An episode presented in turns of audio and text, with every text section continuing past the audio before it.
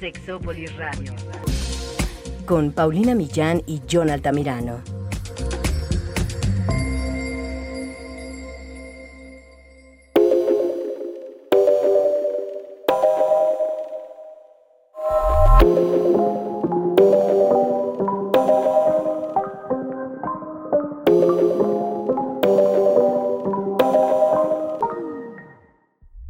Deseo sexual y por qué es tan complejo de comprender? ¿Cuáles son los elementos que componen nuestro deseo sexual? ¿Cómo podemos conocernos mejor para saber cómo incrementarlo? ¿Y cuáles son los ejercicios que nos van a ayudar a ubicar perfectamente dónde estamos paradas o parados y hacia dónde tenemos que ir?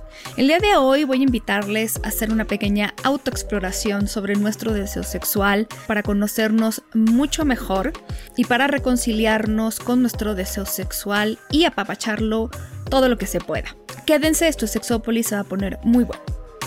Yo te quiero, pero déjame. No me amas, eso se te ve. Y si sigues, pues agárrate. Que esta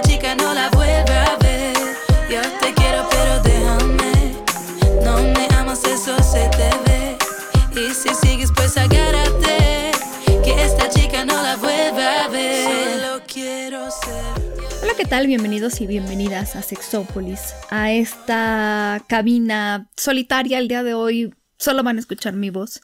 Jonathan está en espíritu, pero seguramente que querrá escuchar mucho de lo que nosotros tenemos que decir el día de hoy, porque les voy a plantear un programa un poco diferente porque va a ser muy, ¿cómo digamos? es como una especie de taller, mini curso, manual, en el que vamos a explorar mucho de nuestro deseo sexual. Vamos a hablar de cuáles son los componentes de este deseo sexual, porque a veces nos funciona y a veces parece que más bien nos quiere traicionar.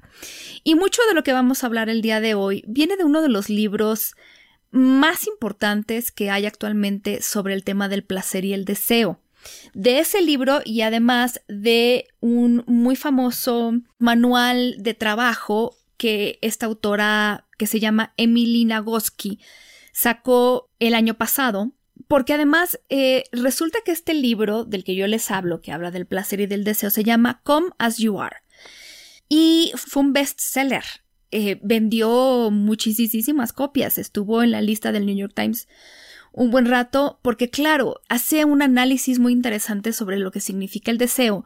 Y ya después eh, yo creo que fue y se le hizo muy importante porque es una mujer eh, que tiene mucha facilidad para explicar las cosas súper bien, para que nosotros podamos hacer esta autoexploración. Obviamente ella es tallerista, es terapeuta, es eh, muchas cosas y mucho de lo que vamos a hablar en este programa tiene que ver con lo que ella propone como un autoconocimiento.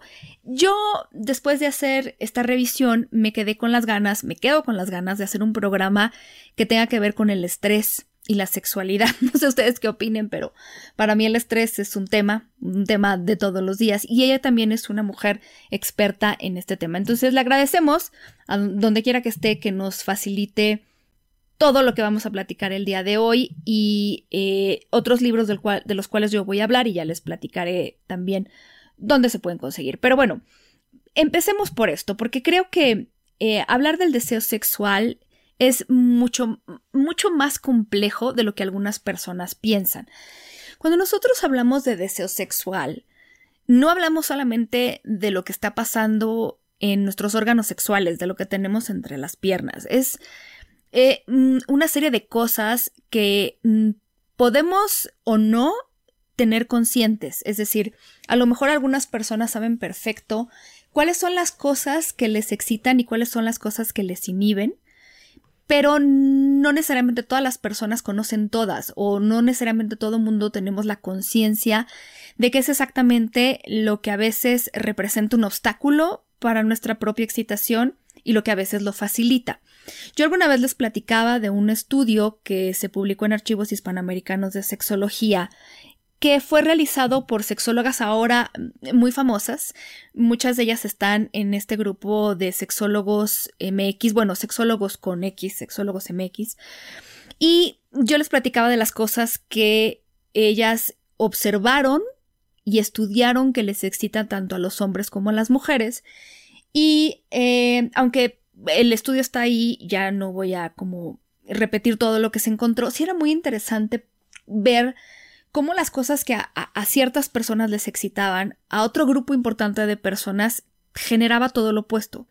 Me acuerdo, por ejemplo, de este tema de los rasguños, las mordidas y, y como que la dominación para algunas personas, y yo creo que también depende del momento y la persona, resultaba súper excitante, mientras que para otras era exactamente lo que les bajaba toda la calentura del momento.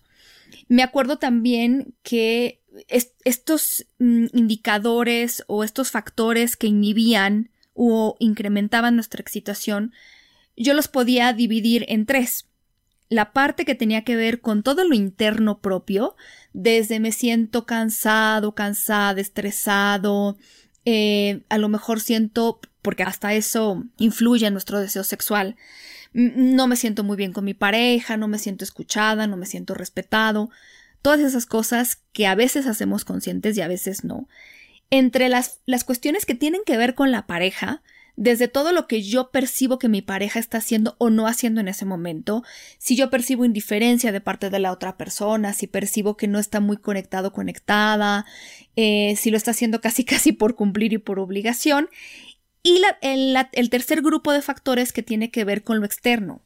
El ruido, el frío, el calor, eh, que hay gente gritando, que hay gente que nos puede escuchar y esas personas son familiares, hijos e hijas, que esto a veces con la cuarentena ha afectado. De hecho, en, eh, yo ya les había platicado que el Instituto Mexicano de Sexología junto con AMSAC había realizado esta investigación hablando de todas las cosas que pasaban o no pasaban durante la cuarentena y la sexualidad, es decir, había que estudiarlas para saber qué estaba pasando y un 43% de las personas justamente reportaba disminución en las relaciones sexuales y un grupo importante de esas personas tenía que ver mucho con que no, se, no sentía que el espacio de intimidad que normalmente tenía con la pareja pues se había, digamos, conservado.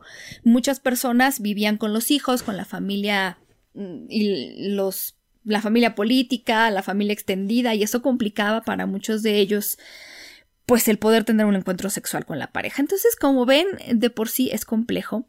Y eh, Emily Nagoski empieza platicando algo que a ella le encanta, eh, que tiene que ver con el modelo de control dual de nuestra excitación. Hablando de que mucho de lo que sucede, sucede en el órgano sexual más importante que tenemos las personas, que es el cerebro. Y es esta combinación, y a mí me gusta mucho cómo lo nombra ella, entre las cosas, digo, como analogía, un, carro, un coche, entre las cosas que aceleran nuestro deseo sexual y las cosas que más bien lo frenan. Em, y cómo nosotros vamos alternando entre poner el pie en el acelerador, poner el pie en el freno. Hay gente que tiene el pie casi todo el tiempo en el acelerador. Y seguramente conocen gente que maneja así. Y la gente que maneja con el freno. Y la gente que intenta manejar con las dos cuando está aprendiendo a manejar y, ya no llega a ningún lado. La gente que maneja con el freno de mano puesto. Porque algo interesante, y ahorita vamos a explorar cuáles son nuestros aceleradores y nuestros frenos, es que ella explica que hay dos tipos de frenos. El freno con el que nosotros vamos a lo mejor eh, en, el, el, el del pie y que frenamos cuando nosotros percibimos que puede haber un peligro o que hay elementos o estímulos externos que nos obligan a frenar, como un semáforo en rojo, que a lo mejor veo que se cruza una pelota y sé que detrás de la pelota viene un niño, entonces yo freno, o cuando alguien viene a una velocidad eh, y se está cruzando la calle en otro coche o caminando, qué sé yo. Frenamos porque nosotros respondemos a estos estímulos y muy, parecido a la sexualidad. A veces eh, podemos frenar cuando nosotros percibimos que, que hay alguien que abre la puerta. Bueno, ojalá no les haya pasado eso, pero sé que hay un buen número de personas que sí, que alguien nos abra la puerta o a lo mejor eh, suena el teléfono y tenemos que contestar o qué sé yo, estas cosas que ¿no? Que, que, pueden pasar, como los semáforos en rojo, que a veces hasta nos obligan a parar cuando no queremos, pero a veces hay personas, y ese es el otro tipo de freno, que es un freno más, mm, eh, como yo lo entendí, proveniente de todas las cosas que nosotros sentimos que pueden suceder, pero que no necesariamente están sucediendo. Y que tienen que ver a veces con eh, frenarnos porque a lo mejor pensamos que la otra persona está pensando que lo que estamos haciendo mm, no está muy bien, porque sentimos que la otra persona está fijándose en nuestras llantitas, en nuestra celulitis, porque sentimos que a lo mejor nuestro desempeño sexual no es ideal, porque a lo mejor sentimos que la otra persona ya se desconectó. Entonces, son cosas que no necesariamente están como ese semáforo en rojo tan palpables afuera como ese estímulo externo de que alguien abra la puerta, sino más bien son cosas que integramos y a veces, eh, pues sí, se vuelven en nuestra conta. Ya hemos hablado de esto, creo que ya más de un par de veces, sobre cómo a veces decimos en México nos mal viajamos y empezamos a imaginar todas estas cosas a nuestro alrededor, como el famoso spectatoring, que Masters y Johnson ya hablaban de cómo muchas personas se vuelven jueces de su propia pues eh, vida sexual, de su propio desempeño sexual y este juez no siempre es muy amable y más bien critica nuestro desempeño, critica cómo nos vemos, lo que estamos haciendo, todas estas cosas y, y realmente eso pone un freno muy importante en la vida sexual de muchas personas. Entonces, para Emily Nagoski, el deseo sexual funciona en tanto que nosotros sepamos prender o acelerar todo aquello que nos excita y apagar o frenar todo lo que nos inhibe. Y, y yo me acuerdo que alguna vez que la entrevistaron ella platicaba que cuando trabaja con las personas que van con ella a terapia, digamos que, o por lo menos lo que yo entiendo es, les invita a hacer una lista de todos aquellos aceleradores y todos aquellos frenos que existen en su vida. Pero lo que a ella le ha tocado observar es que hay una lista que no le ponemos tanta atención y es la lista de los frenos. Es decir, mm, a veces tenemos muy claro exactamente qué es lo que nos excita eh, del ambiente y de las personas, pero mm, como que nos, nos concentramos más en incrementar esos aceleradores que en hacer que esos frenos desaparezcan o disminuyan o no se incrementen tanto. Es decir, que a veces eh, decimos, bueno, a mí lo que me excita es esto y obviamente lo que queremos es ir por más de eso, pero no nos damos cuenta de todas aquellas cosas que nos frenan y entonces los aceleradores no van a funcionar tanto cuando nosotros no estamos tan conscientes de las cosas que nos frenan. No sé si eso queda tan claro, pero por más que tratemos de acelerar, si no sacamos el pie del freno o si no quitamos el freno de mano, no vamos a avanzar o vamos a avanzar de manera muy lenta. Algo que ella dice que me parece importante, eh, pues resaltar, es que es completa y absolutamente normal o natural, prefiero la palabra natural, aunque ya use normal, que nos sintamos ambivalentes con respecto al sexo o a las relaciones sexuales. Es decir, hay cosas que nosotros podemos decir, a ver, de mi pareja me gusta que me acaricie, pero no me gusta que use las manos para acariciarme, por ejemplo, el vientre, que es algo que muchas mujeres, sobre todo muchas mujeres, no les gusta porque tenemos este complejo de la llantita de la pancita. Entonces, podemos sentirnos ambivalentes al respecto. Me encanta que me acaricie, pero cuando llegue a esta zona ya no me gusta. O me encanta que me bese, pero ya cuando quiere meterme la lengua en la oreja ya me parece que es excesivo y no me gusta. Bueno, son cosas que, que sí, pero tenerlas claras también importa. Hay cosas que, como ella dice, pues sí, nos apagan y nos prenden al mismo tiempo, dependiendo del momento, de la zona, de la intensidad de las caricias, de los besos, de la penetración, etc. Hay algo que ella hace que a mí me gustaría compartir con ustedes eh, si acaso de alguna manera mucho más breve.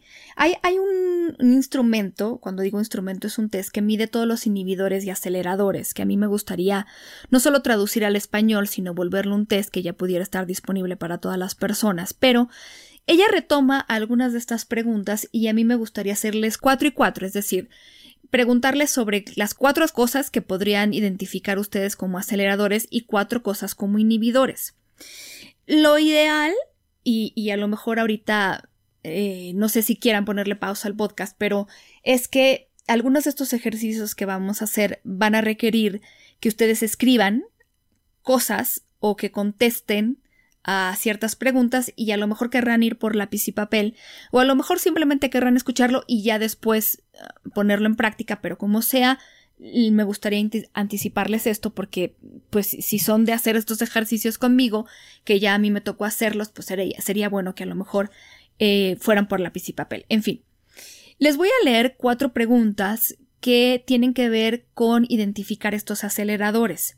Lo que ella pone es un rango del 0 al 4, en donde el 4 es eh, decir, esto estoy completamente de acuerdo con esto, y el 0 es estoy completamente de desacuerdo o esto no me define para nada. Entonces, del 0 al 4, siendo el 4 algo que me define por completo o con lo que estoy completamente de acuerdo. Entonces, les voy a leer estas cuatro preguntas. Número 1 ver que mi pareja está haciendo algo que demuestra su talento o su inteligencia o verles interactuar con otras personas me excita. Del ser al 4, ¿qué tan completamente de acuerdo estoy con esa afirmación?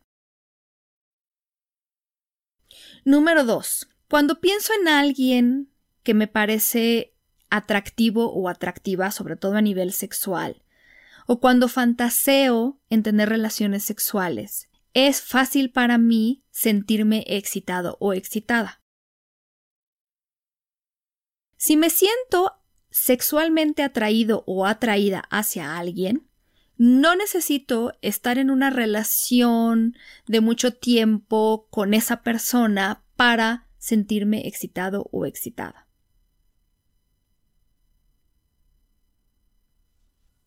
Número 4. Cuando tengo relaciones sexuales, me es fácil concentrarme en lo que estoy sintiendo y percibiendo en ese momento. Si ustedes no tuvieron lápiz y papel, a lo mejor pueden eh, simplemente decir si estoy de acuerdo o no estoy de acuerdo con eso y es más fácil contar los puntos. Pero la idea es que si ustedes estuvieron haciendo el totalmente en desacuerdo, totalmente de acuerdo, siendo el 4 totalmente de acuerdo, ¿cuántos puntos obtuvieron de estas cuatro preguntas? Ahora les voy a preguntar por las cosas que nos inhiben y la dinámica es la misma, siendo 0 totalmente en desacuerdo y 4 totalmente de acuerdo o esto es completamente cierto para mí. Número 1. Si no estoy seguro o segura de lo que siente mi pareja por mí, o si no estoy muy segura o seguro de cuál es el tipo de relación que estamos estableciendo y a dónde vamos, me es muy complicado excitarme. Número 2. A veces me siento muy tímido o muy tímida o me siento demasiado inseguro o insegura durante las relaciones y eso impide que yo me sienta completamente excitado o excitada. Número 3. A veces tengo tantas preocupaciones y tanto estrés que eso me impide excitarme. Número 4. Si estoy preocupado o preocupada por el tiempo que me está tomando excitarme o la intensidad con la que me estoy excitando para poder llegar a un orgasmo, descubro que esto afecta mi excitación o mi desempeño sexual. Ustedes pueden haber dicho sí o no a cualquiera de estas cuatro o en un rango del 0 al 4, de nuevo, dónde se colocaron y cuánto suma. Porque miren, aquí lo interesante es saber, o sea, ninguna de estas preguntas está eh, bien o mal, es decir, son cosas que nos pasan.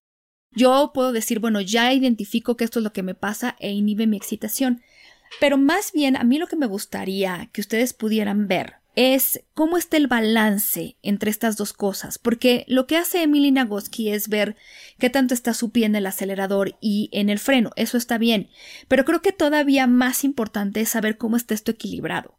Idealmente mm, tendría que salir, por ejemplo, si ustedes a todo esto de las cosas que les excitan, al número que obtuvieron, le restan todas las cosas que les inhiben, que fue la segunda parte, en mi opinión, tendría que idealmente salirles un número positivo, o sea, tendrían que salir ganando, donde a lo mejor si yo lo que busco es que no haya obstáculos para mi excitación, entonces tiene que haber más puntaje en todo lo que la acelera que en aquello que lo inhibe. Pero si, si su resultado es más bien un número negativo, entonces quiere decir que ustedes están viviendo más tiempo con el pie en el freno que con el pie en el acelerador.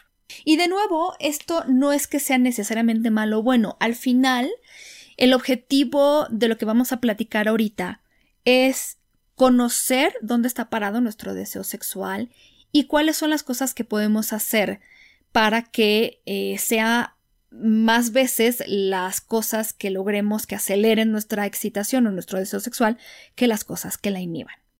Hay una parte que ella eh, habla durante el libro y que a mí me parece muy importante y que tiene que ver con las cosas que nos inhiben pero que provienen de nuestro pasado. Em, ella habla, por ejemplo, de el trauma, eh, entendido como algo que nosotros vivimos que fue negativo en nuestro pasado y en nuestra vida sexual, y que puede estar jugándonos ahí una mala pasada eh, y no necesariamente tiene que ver con cosas que estamos haciendo en ese momento. Cosas que nosotros incluso hablamos de esto cuando hablamos de la autoestima sexual y de la imagen corporal, de sí, pueden ser eh, un pasado en el que yo viví abuso, no solamente abuso sexual, sino abuso emocional, abuso físico, relaciones pasadas en las que yo viví a lo mejor humillación por parte de mi pareja, donde alguien me dijo algo que pues a lo mejor en ese momento mm, traté de ponerlo como fuera de mi mente, de que se me resbalara, como dicen por ahí, pero al final se quedó de alguna manera en mis memorias a lo mejor una relación en la que yo me sentí obligado o obligada a tener relaciones sexuales en algún momento, o a fingir que algo me gustaba, o a decir que no, eh, algo que yo quería realmente hacer, o a decir que sí, que eso también es muy frecuente, a cosas que realmente yo no quería. Eh, a lo mejor por presión de la otra pareja, por chantaje de la otra persona, yo accedí a hacer cosas de las cuales realmente en este momento quisiera o preferiría no acordarme. La violencia sexual, eh, muchas cosas que, fíjense, ella, digo, la explicación es muchísimo más larga, pero habla obviamente de cómo a veces en nuestra cabeza mm, asociamos estos aspectos negativos de cosas que nos sucedieron a la sexualidad y que en algún momento para algunas personas, porque la verdad es que los seres humanos no somos una fórmula donde A más B da necesariamente C, pero sí para algunas personas en algunas circunstancias, nuestro cuerpo empieza a asociar esas cuestiones eh, negativas con toda la parte de la sexualidad. Entonces nuestro cuerpo empieza a percibir algunos aspectos de la sexualidad y de las relaciones sexuales como amenazas, porque como en algún momento nuestro cerebro conectó toda esta negatividad con un aspecto de nuestra sexualidad, eh, de repente para algunas personas ya no es tan sencillo distinguir cuándo estas situaciones de sexualidad constituyen o no una amenaza. Pero independientemente del trauma o no trauma, ella habla mucho de un modelo sexual mental que nos hacemos en la vida eh, y no siempre de manera muy consciente, pero que es decir, ya es el resultado de todo lo que hemos vivido positivo y negativo, de todo lo que nos han dicho, de cómo nos han educado, porque además sé que para muchas personas que nos escuchan esto es un tema. Eh, muchas personas que me escriben y que por cierto, de veras voy muy muy lenta con los mensajes, pero sí créanme que los, los voy leyendo todos. Ojalá no sea nada urgente, pero los mensajes que me escriben, muchas personas me platican todo esto de, bueno, cómo viví yo la educación de la sexualidad. Y a lo mejor ahorita incluso, aunque tenemos muchas personas eh, información ya más objetiva y realista sobre la sexualidad. Y tal vez ya no pensamos que nos salen pelos en la mano si nos masturbamos. Hay, hay cosas que se quedan muy presentes, ¿no? Eh, yo creo que esto es algo que sería bueno que hicieran. Yo sé que para muchas personas implica sentarse, pensarle, pero es, es, una muy buena introspección y a lo mejor si ustedes están pensando en la terapia o si no y quieren algo que les pueda ayudar de ya, esto es algo con lo que pueden empezar definitivamente. ¿Cuál es el ejercicio? Bueno, hay varios, pero este primero que a mí me gusta muchísimo tiene que ver con hacer un poco de remembranza sobre nuestra historia sexual con respecto a toda la información que nos dieron o que nos faltó. Entonces, básicamente son tres etapas. La primera tiene que ver, bueno, desde el nacimiento hasta la infancia, desde donde nos acordemos. Pero, por ejemplo, preguntas como, eh, y esto digo, puede ser una reflexión que, que, que se nos antoja escribir, que sería lindo, o también hacer simplemente grabar en algún audio. ¿Qué tan curiosos eh, éramos con respecto al sexo? ¿Cómo fue, por ejemplo, eh, si, si ocurrió en este momento alguna plática que tuviéramos con algún adulto eh, o en la escuela sobre nuestro cuerpo? ¿Qué nos enseñaban sobre nuestros órganos sexuales? ¿Había o no había o hubo en algún momento de nuestra vida juegos sexuales infantiles con, una persona de nuestra misma edad, que estos juegos al final, bueno, pues eh, suceden con muchas veces con el objetivo de explorarnos, eh, de saciar nuestra curiosidad sobre cómo se ven otros niños y niñas, cómo nos sentimos con eso. ¿Hubo algún adulto que interfiriera? Y si interfirió, ¿qué fue lo que dijo? Porque también en las reacciones de muchos de estos adultos se quedan cosas en nuestra historia sexual. Mm, eh, cómo nos sentimos después de estos juegos, qué aprendimos, con quién podíamos, si es que había alguien, ir para platicar sobre nuestras dudas, cómo fue que eh, empezamos a, a, conocer, a lo mejor incluso en ciertos casos, a darnos cuenta de que estas zonas de nuestro cuerpo eran zonas tabú, porque así como hablaban muy libremente los adultos sobre los codos, las rodillas y la cabeza, pues había los menos seguramente que hablaban sobre el pene, la vulva, la vagina, etc. La segunda etapa tiene que ver con la pubertad y la adolescencia. Mm, para algunas personas esta fue la etapa en la que recibieron la primera información sobre sexualidad, que a mí me parece que ya es, tarde porque tendría que ser una conversación que se tiene desde mucho antes, pero para muchas mujeres, por ejemplo, era la conversación sobre la primera menstruación, quién nos dio esta, este, esta conversación, con quién ¿Quién nos platicó sobre estos cambios en nuestro cuerpo? ¿Cómo nos sentimos? ¿Será que para esta edad ya teníamos contacto con el material sexualmente explícito, con el porno? ¿Fue de manera accidental? ¿Cómo fue? Eh, ¿Fue algo que nosotros buscamos o buscamos a partir de este primer contacto?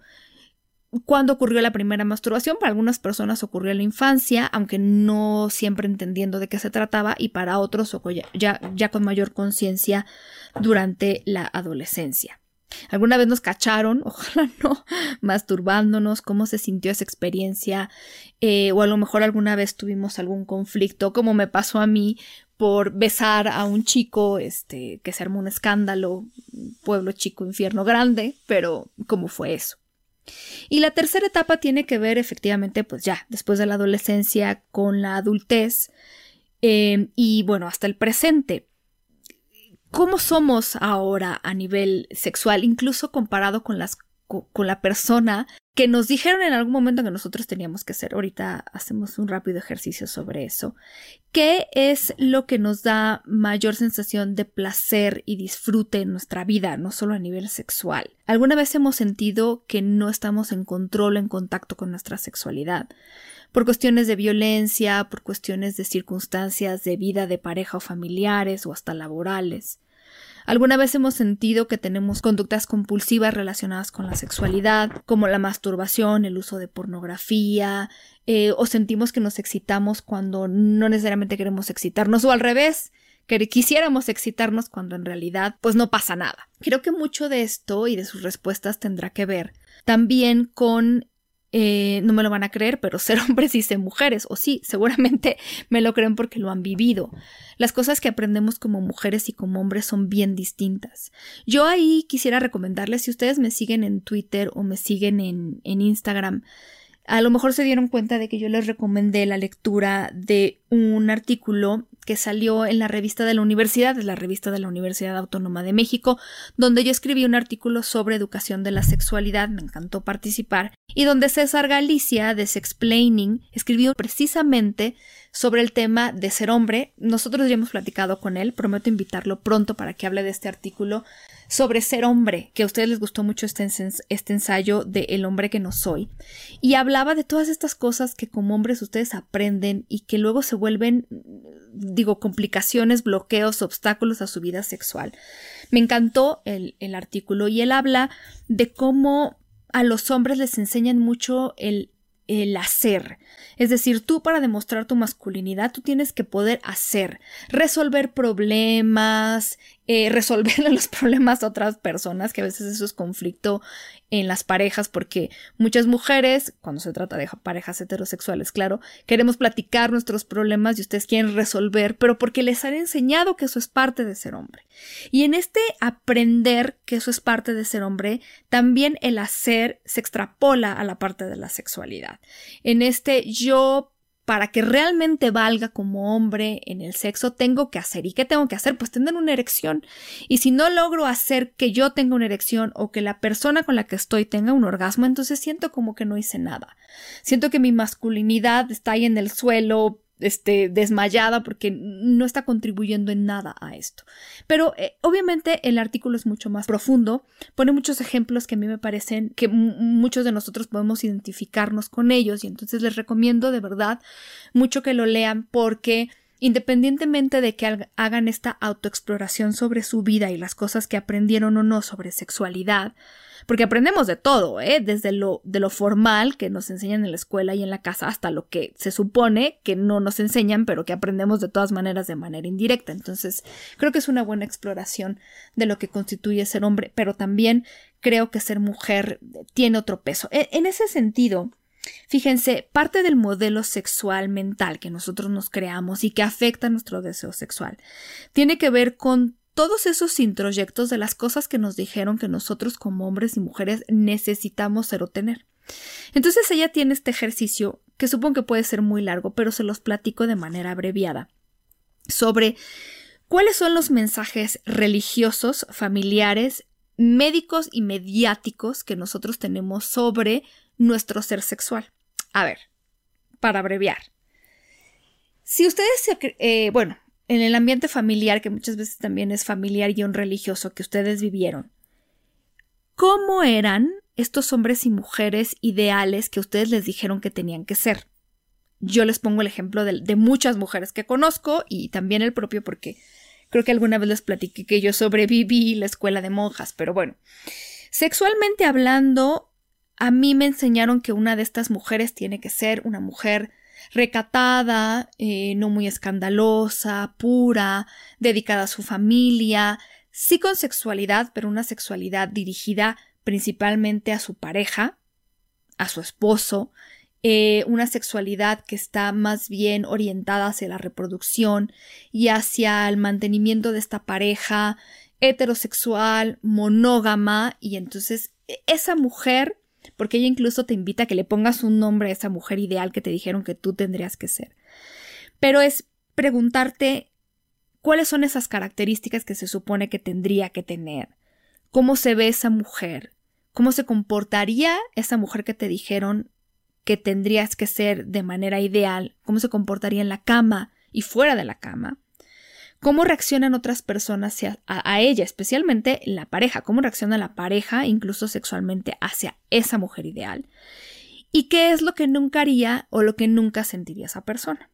Y estamos hablando del mensaje familiar y religioso que muchos de nosotros tuvimos. Ahora, hablando de la parte de salud, hablando de la parte médica, ¿no? Y a lo mejor aquí creo que muchas personas tuvieron esta plática sobre las infecciones de transmisión sexual y todas estas cosas. ¿Cómo es idealmente ese hombre o esa mujer que se cuida en cuanto a salud exclusivamente física?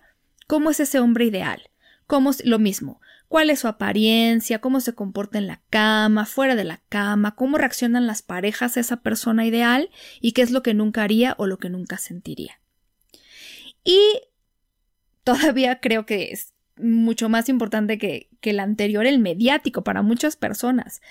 ¿Cómo son esos hombres y mujeres que nos pintan los medios de comunicación, las revistas, la televisión, las series, las películas, el Internet? ¿Cómo son esos hombres y mujeres ideales? Cómo se comportan, cómo se ven, eh, qué hacen en la cama, fuera de la cama, cómo reaccionan otras personas, estos hombres y mujeres que tienen un desempeño sexual de 10, que son las mujeres más sexys, cómo son esas personas. Pero una vez que tienes, y esto es lo más importante, estas tres descripciones, lo que toca ahora preguntarnos es, de todas esas características, ¿qué cosas comparten? O sea, las cosas en que esas tres modelos se parecen. Pero yo creo que más importante, las cosas en, las que se contradicen, porque si tú quieres ser esa mujer ideal que te pintó tu familia, tu mamá, tu papá, la religión, pero también quieres ser esa mujer ideal que te pintan los medios de comunicación, inevitablemente hay contradicciones. Y, creo que esta reflexión va más dirigida hacia cómo a veces nosotros introyectamos todos estos modelos que son imposibles de alcanzar, pero a veces incluso porque se contradicen. Entonces queremos ser una cosa, pero queremos ser otra y entonces al final no somos nada.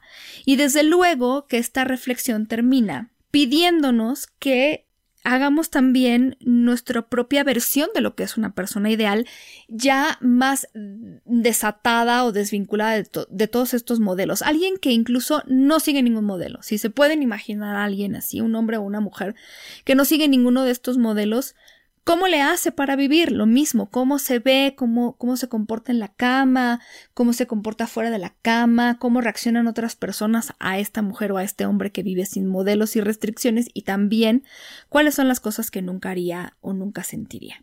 Siguiendo con esto de los aceleradores y de los frenos, vamos a hacer lo siguiente. Piensen en una experiencia que les haya gustado mucho, eh, a lo mejor no, hay gente que lo tiene muy claro esto de cuál ha sido tu mejor experiencia sexual, pero si no piensen en alguna que les haya gustado. Eh, no tiene que haber sido obviamente en la que más posiciones sexuales hiciste con la persona que más te gustaba, pero solo pensar en una que les haya gustado mucho. Ahora, vamos a analizar esta experiencia y los factores que contribuyeron a que esta fuera positiva en los siguientes rangos. Son seis. Mental y físicamente ¿Cómo te sentías? A lo mejor te sentías muy bien anímicamente, te sentías relajado, relajada. ¿Cómo estabas en ese momento? ¿Cómo estaba tu salud también? ¿Cómo estaba tu pareja en ese momento? ¿Cuáles eran las características de esa persona con la que estabas? Cuando digo pareja me refiero a si había alguien más contigo en esta experiencia sexual. ¿Cómo era y cómo estaba esa persona? Desde cómo se veía, hasta qué cosas decía, cómo olía, ¿Cómo crees que se sentía en ese momento esa persona? ¿Cuáles son las características de la relación que tú tenías con esa persona? Es decir, y de nuevo, no, no solo me refiero a una relación de pareja o con algún vínculo emocional o amoroso. Me refiero a cómo te sentías tú estando con esa persona. ¿Sentías que había respeto, confianza, conexión emocional, eh, te sentías seducido o seducida, te sentías deseado o deseada. Y si era una pareja también, ¿cómo estaba su vida sexual en ese momento? Piensa también en el lugar o, o, el contexto en el que se llevó a cabo esta relación sexual. ¿Fue un lugar público, privado? A lo mejor estabas de vacaciones, estabas en tu casa, estabas en tu cama, estabas en la cocina. Fue a lo mejor algo que ocurrió eh, a distancia, es decir, a través de una videollamada o sexting o lo que sea. ¿Cómo fue esta interacción en este contexto? Piensa también qué estaba ocurriendo en tu vida en ese momento. A nivel laboral, de familia, amoroso, tenías estrés, no estrés, acabas de pasar por un momento malo, bueno estaba celebrando algo, qué estaba pasando en ese contexto de tu vida. Y finalmente, piensa en todos esos factores lúdicos que a lo mejor estaban presentes en ese momento o en esa relación sexual que te has imaginado. ¿Hubo algo mejor alguna fantasía compartida? ¿Se cumplió alguna fantasía? ¿Había juguetes sexuales, algún tipo de juego sexual? Este, hablar sucio, qué partes del cuerpo se tocaron, hubo sexo oral, anal, alguna práctica distinta, alguna posición, cualquier cosa que se te ocurra.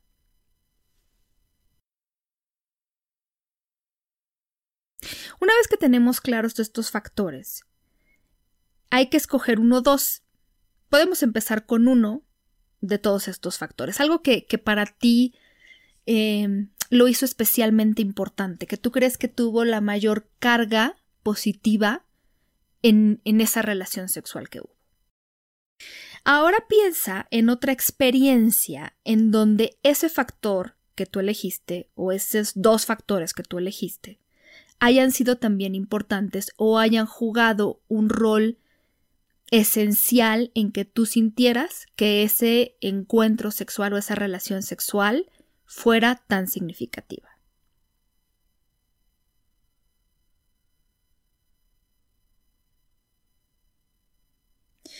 Es importante entender estos factores en el sentido de que el ejercicio va más allá de solo nombrarlos. El ejercicio consiste en darnos cuenta de en estas dos relaciones sexuales o en, en, alguna de estas relaciones sexuales, qué cosas amplificaron ese aspecto de la relación. Por ejemplo, a lo mejor nosotros escogimos características de la persona. Hablábamos de que a lo mejor tiene que ver con la apariencia física y a lo mejor yo recuerdo que esa persona olía riquísimo. Y entonces me acuerdo que esa relación sexual sucedió después de que mi pareja se dio un baño o estaba estrenando un perfume, colonia, lo que sea. O a lo mejor escojo el factor número uno que tiene que ver con mi estado físico y mental. Y yo a lo mejor me estaba sintiendo muy bien y muy relajada porque estábamos en unas vacaciones. Esos son los factores que lo amplifican. El baño, las vacaciones. Ahora piensa en una relación sexual que no haya sido tan maravillosa. No, no es pensar en una relación sexual en la que te haya ido mal, ojo. Es una relación como mediocre, como me. Algo en lo que ah, pues estuvo, fue. Y de nuevo sería bueno pensar estas seis cosas, cómo estaba pues tú mentalmente y físicamente, las características de la persona con la que estabas, las características de la relación que habías establecido, el contexto, el lugar donde ocurrió esta relación sexual, otras circunstancias de tu vida eh, laboral, familiar, social, lo que sea en ese momento, y factores lúdicos que pudieron estar o no presentes.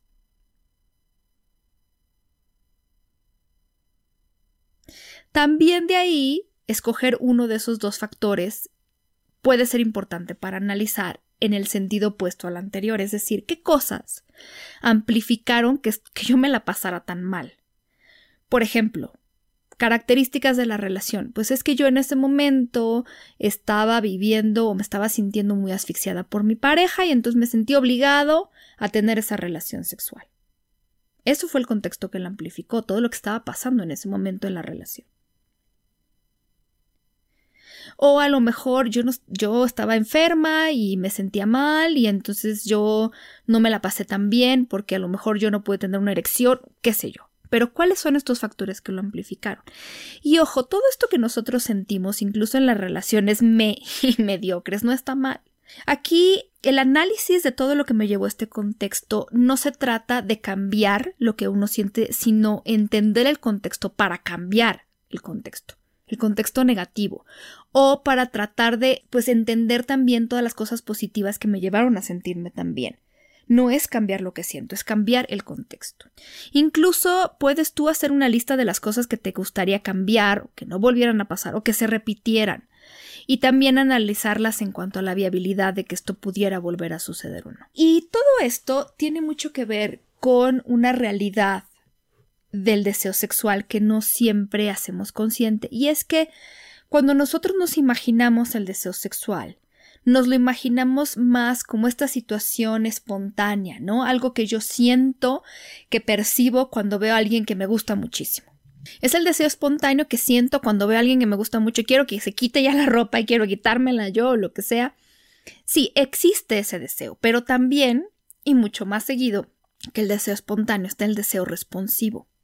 Sí, algunas personas en su vida tendrán más uno que otro, pero déjenme decirles que por experiencia propia el deseo responsivo es el que les va a acompañar a muchas parejas que tienen mucho tiempo juntos, juntas a lo largo de la vida. Y creo que en ese sentido sería muy bueno reconciliarnos con su existencia, porque creo que muchas parejas están esperando tener relaciones sexuales o las tienen cuando se presenta el deseo espontáneo. Pero el deseo espontáneo no siempre se presenta y no a lo largo de toda la vida y tiene mucho que ver con muchas otras cosas que nos suceden a nivel cerebral. Y muchas veces lo que tenemos y con lo que vivimos es con el deseo responsivo. Y aquí es donde la cosa se complica un poco, pero explica mucho, muchísimo de cómo nos comportamos y por qué a veces sentimos deseo cuando realmente no quisiéramos o al revés. Y en ese sentido, hay algo que se conoce en sexología como la excitación no concordante, que tiene que ver con esas respuestas fisiológicas que no coinciden con las experiencias subjetivas de la persona.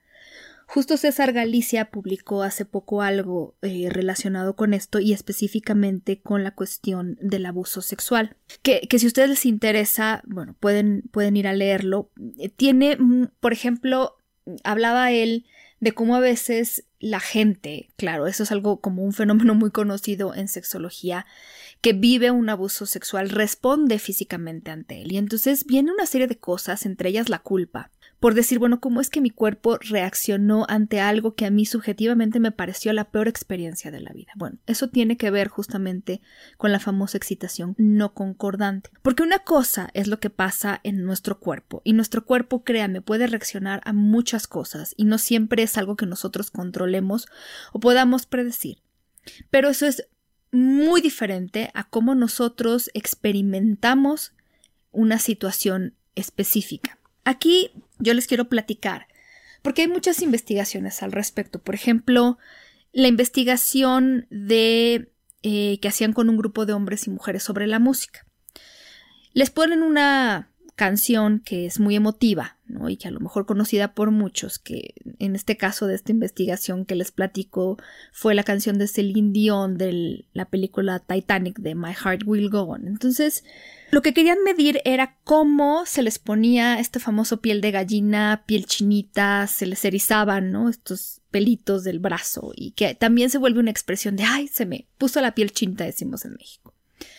Entonces esta piloerección fue medida por estos investigadores y también les preguntaron cómo se habían sentido. Entonces, obviamente había un grupo de personas que dijeron, a mí se me puso la piel chinita, y un grupo de personas que dijeron, bah, yo no siento nada, ni me gusta la canción. Bueno, de ese grupo que sintió que la piel se les puso chinita, había personas que efectivamente, cuando se hizo la medición, estos vellitos del brazo se les habían parado, por así decirlo pero un buen porcentaje de estas personas no lo, no lo había vivido fisiológicamente así, es decir, la respuesta fisiológica no había sido esa, pero en sensación subjetiva, ellos y ellas sentían que obviamente se les puso la piel chinita.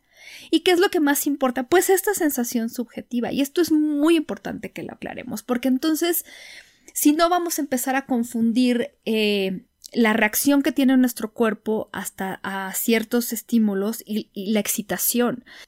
Justo Emilina Nagoski menciona la investigación de una mujer que también quería ver si a los hombres hetero, homo, mujeres homo, hetero, bi, efectivamente les excitaban solo las cosas que supuestamente tenían que excitarles. Por ejemplo, a los hombres homo la pornografía entre hombres y a los hombres hetero la pornografía. Entonces, este estudio es interesante, pero es un buen ejemplo de cómo podemos confundir la parte fisiológica con la parte mental, para ponerlo así súper simplificado. Porque sí, efectivamente, a lo mejor yo soy una mujer que reacciona a la pornografía entre dos mujeres, pero eso me hace lesbiana, pues no, no necesariamente. Es decir, eh, sí, nuestro cuerpo puede reaccionar a muchas cosas, pero lo que nos parece Em, placentero a nivel subjetivo es mucho más importante. Y en ese sentido a mí me encanta la frase que ella usa. Pleasure is the measure. El placer es la medida no la pasión, no el deseo, no que tanto lubriqué, porque además ya tuvimos aquí una experta, la doctora Elisa Ventura Aquino, que nos estuvo explicando que no siempre se traslapa digamos, la medida del deseo sexual subjetivo con el fisiológico, sobre todo en las mujeres. Entonces, el que yo pueda decir esto a mí me encanta, me excita, me pone la piel de gallina, no significa que en este momento estoy lubricando. A lo mejor sí, pero a lo mejor no. No siempre hay esta concordancia en nuestras respuestas. Y también un buen ejemplo y muy fuerte es este que les platicaba de la violación. Entonces, al final tenemos que saber cuál es la diferencia, porque justo el deseo eh, que resulta de responder a las caricias de otras personas, el deseo responsivo, funciona mucho así. Muchas personas que tienen una relación ya larga con alguien a lo mejor en ese momento no tienen deseo espontáneo, pero saben perfectamente que la relación con esa otra persona, cuando se dejan acariciar, seducir, tocar o cuando tocan a la otra persona y seducen a la otra persona, genera en ellos o en ellas este deseo responsivo, que es el resultado de un estímulo que llegó en un momento en el que no estaba excitado o excitada, pero que como resultado de eso me excitó. Yo hemos hablado alguna vez de esto, sobre cómo mantener eh, en ese podcast de cómo mantener el deseo sexual con el tiempo. Hablábamos justamente de eso de manera un poco más profunda. Pero creo que es importante recalcar que lo que nosotros despierta el deseo sexual son muchas cosas y mucho de lo que nos despierta este deseo sexual proviene de nuestra cabeza. En investigaciones como la de Katie McCall y Cindy Meston, que hacen mucha investigación sobre esto de que nos excita y que no, se ha encontrado que hay cosas que nos excitan mucho antes de empezar a tocarnos. Por ejemplo, y esto está dividido en cuatro partes, pero yo le agrego dos más que han estado presentes en otros estudios. Lo que ellas llaman señales de amor o vínculo emocional. Sentirme amado o amada, sentirme seguro, segura, que hay compromiso, cercanía emocional, protección, apoyo, etcétera, complicidad que es tan importante.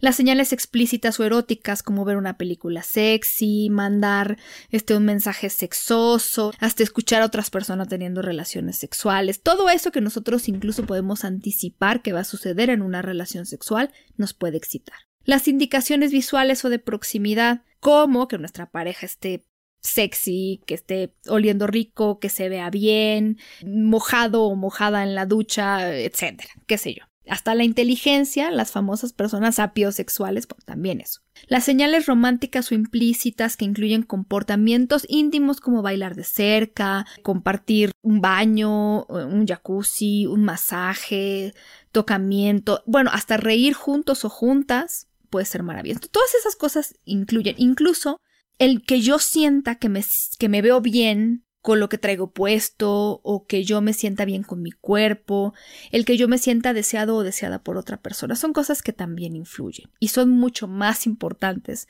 porque empiezan, ya les decía yo al principio, en el órgano sexual más importante que tenemos, que es el ser.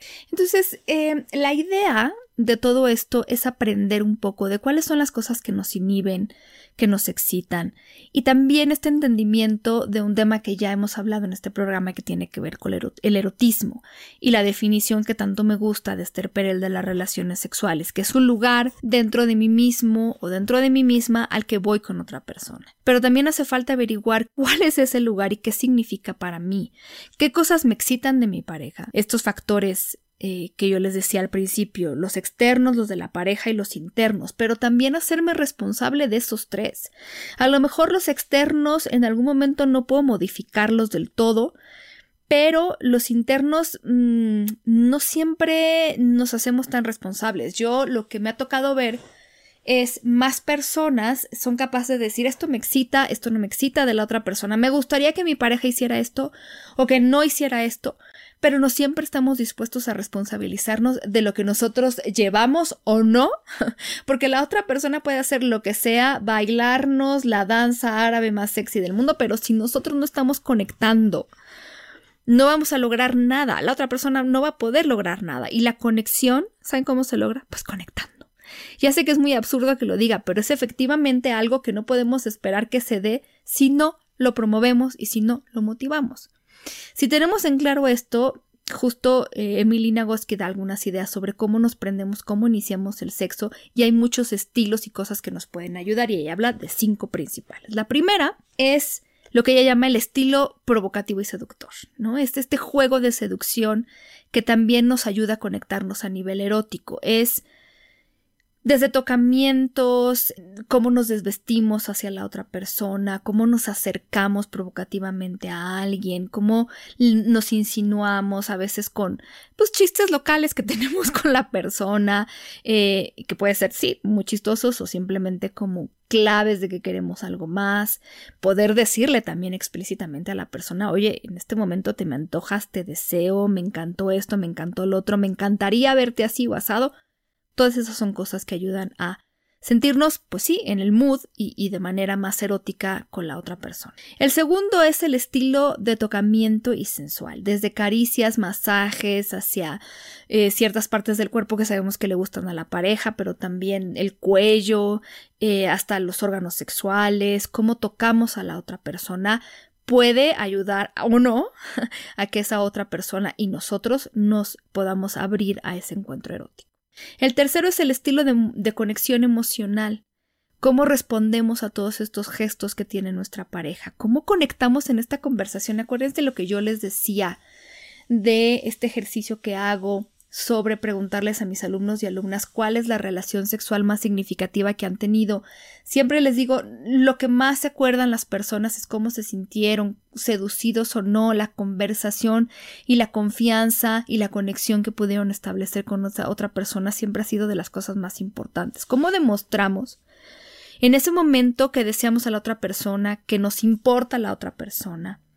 Eh, cómo realmente y genuinamente nos interesamos porque se la pase bien. Todo eso crea un contexto importante que hace que la otra persona se abra o se cierre a un encuentro erótico. El cuarto es el que ella llama el estilo eh, sexoso, a lo mejor de hablar, o nosotros hablamos y, las palabras que usamos en ese momento, pero que también implican saber escuchar lo que la otra persona tiene que decir, cómo le decimos también nosotros. Eh, a veces de verdad pensamos que no tenemos que halagar a nuestra pareja o decirle lo mucho que nos gusta porque, y estas son las respuestas con las que más me topo, pero ya lo sabe, pero ella sabe, no, díselo. Porque a veces de verdad eh, vemos que nuestra pareja salió muy arreglado o arreglada y en lugar de decirles como de, ay, lo pensamos pero no lo decimos, hay que decírselo, me gustas mucho, me pones muy mal. No hay cosa más sexy en el mundo que saber que tú le pones a alguien que tú le excitas a alguien. Entonces eso es importante y no hay que eh, subestimarlo, porque en ese subestimarlo y pensar que la otra persona ya lo sabe, ¿para qué se lo digo? ¿Para qué me esfuerzo? Perdemos mucho, de verdad que perdemos mucho. Y el quinto y último tiene que ver con el estilo que aplica para algunas personas en mi opinión, pero no para otras, de todo este juego que le encanta a Jonathan de roles, ¿no? Si nosotros nos gusta ser dominados, dominar, claro, todo con el consenso y el acuerdo previo, pero que son estas cosas que nos pueden ayudar también a pasárnosla bien. El chiste es conocer exactamente de dónde viene nuestro deseo, estar conscientes de que esto es un modelo dual, de que en qué momento nosotros estamos pisando de más el freno, eh, se nos está olvidando pisar el acelerador, de cómo nosotros estamos conceptualizando el deseo, si es más un deseo que nosotros imaginamos espontáneo cuando debe ser responsivo, o cómo nosotros respondemos también a otros estímulos externos. Tiene que ver también con conocer que nuestro cuerpo a veces responde y a veces no, pero eso no significa que no haya pasión y que no haya deseo. Estar conscientes de nuestra historia sexual mental, de todas las cosas que vivimos, que no vivimos, que nos dijeron que nosotros pusimos como expectativas que a veces ni siquiera existen sobre nuestra propia sexualidad y que pueden afectarnos o hasta ayudarnos en nuestra vida pues erótica y de pareja, pero es esa conciencia la que hace los cambios, porque ya les decía yo, los seres humanos no somos A más B igual a C, es realmente para cada persona y para cada circunstancia elementos distintos que entran en juego y que pueden o no estar obstaculizándonos. Y creo que ahí, si ustedes quieren eh, consultar más sobre este libro, se llama Come As You Are de Emily Nagotsky, este libro y también está un libro de trabajo con ejercicios que nos pueden ayudar a hacer esto.